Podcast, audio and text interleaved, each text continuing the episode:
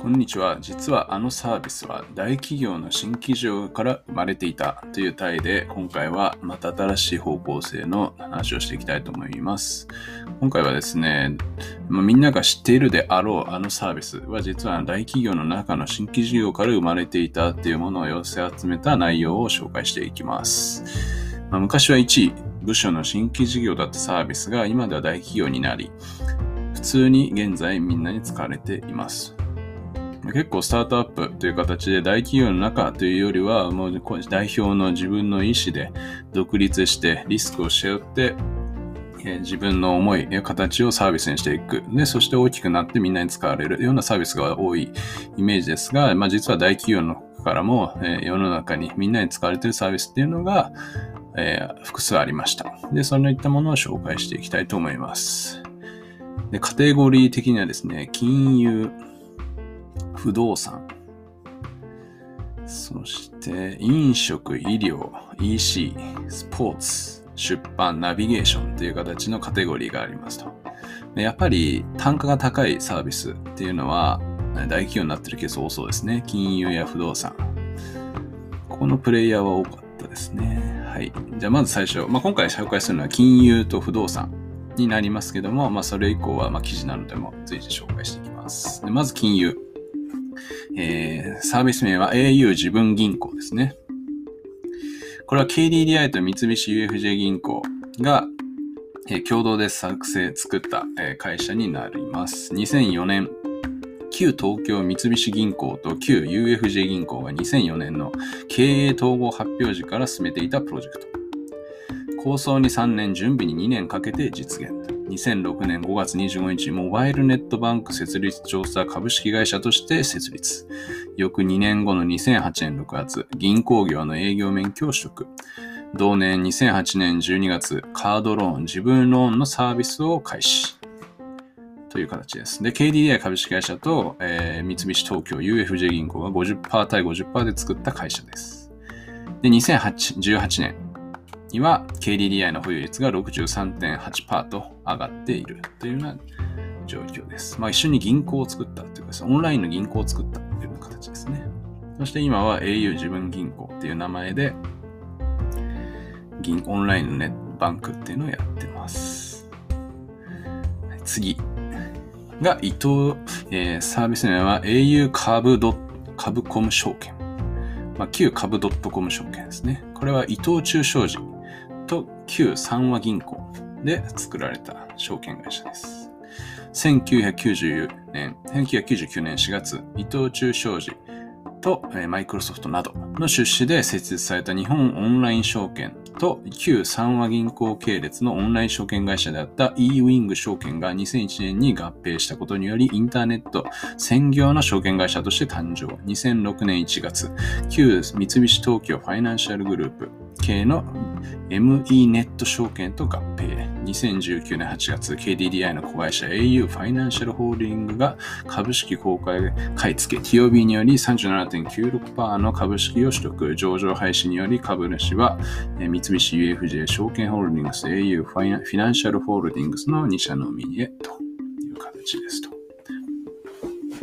まあ、これ証券会社、銀行っていう形で、やはりまあスタートアップがなかなか手を出しづらい領域っていうのは大企業の中の新規事業として生まれている。で単独ではなく、やっぱり強みのある会社と組んで、もしくは買収して、まあ、作っていってるっていうような状況ですね。そして次はまあ純粋に中から生まれている、まあ、不動産業界です。これ SRE ホールディングス。結構まあ有名ですよね。ソニー不動産。もともとの名前はソニー不動産ですね。まあ、ソニーが作った不動産ということで、まあ、2014年結構新しいですね。4月、ソニーの新規事業創出の取り組みの第1弾として設立。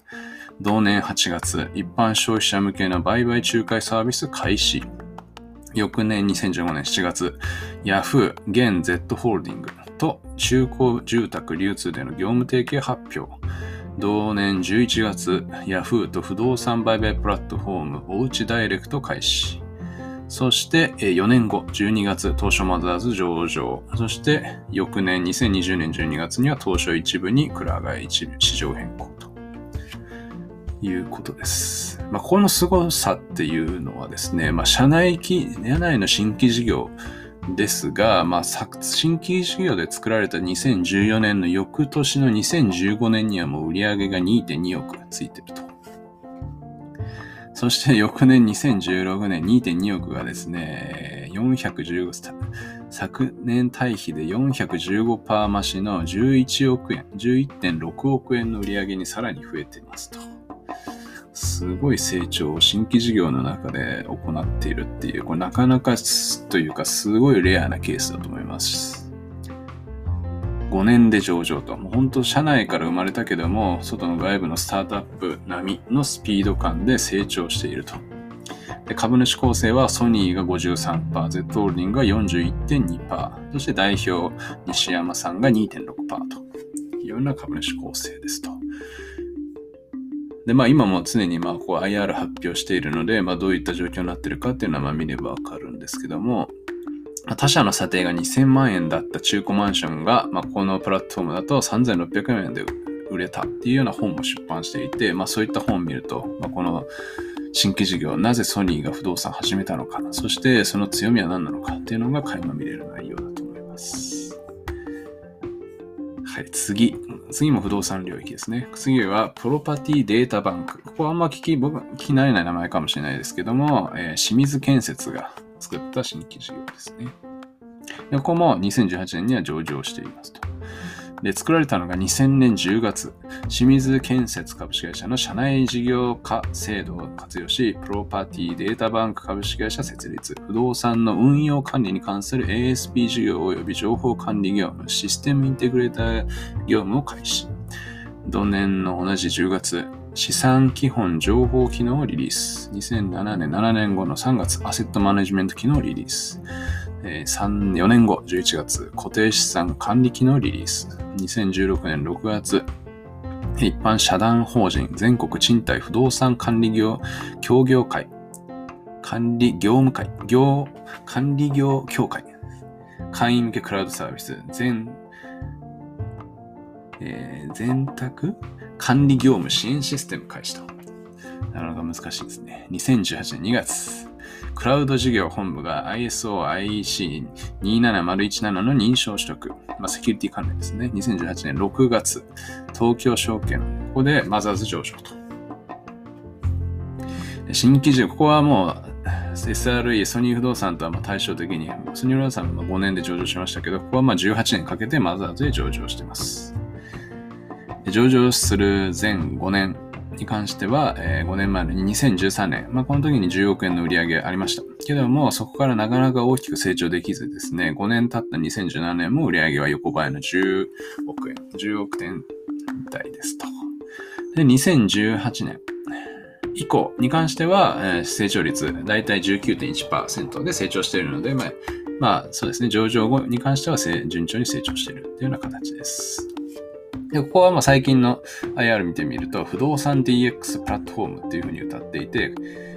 まあ、不動産の業務をデジタル、デジタライズするっていうような感じですね。顧客の業務をさらに効率化、顧客のリアルタイム経営実現、顧客の未来戦略を支援するというようなことが直近の IR 資料に書いてあります。という形で、まあ、大きい既存の、まあ、リアルでやってた建設会社が、社内社内の新規事業という形で、こういった不動産の DX をやると。で、ソニーも全く旗違いだけど、不動産の新規事業を作って、Yahoo と組んで、この領域をデジタル化していくと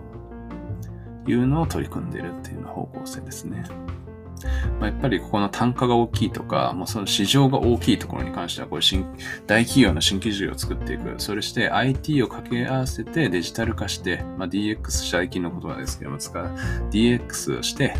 その業界の負を解決していく。デジタルになってないところを、人が手で作業しているところをデジタル化していくっていうところが、まあ、新規事業になっている、大企業になっている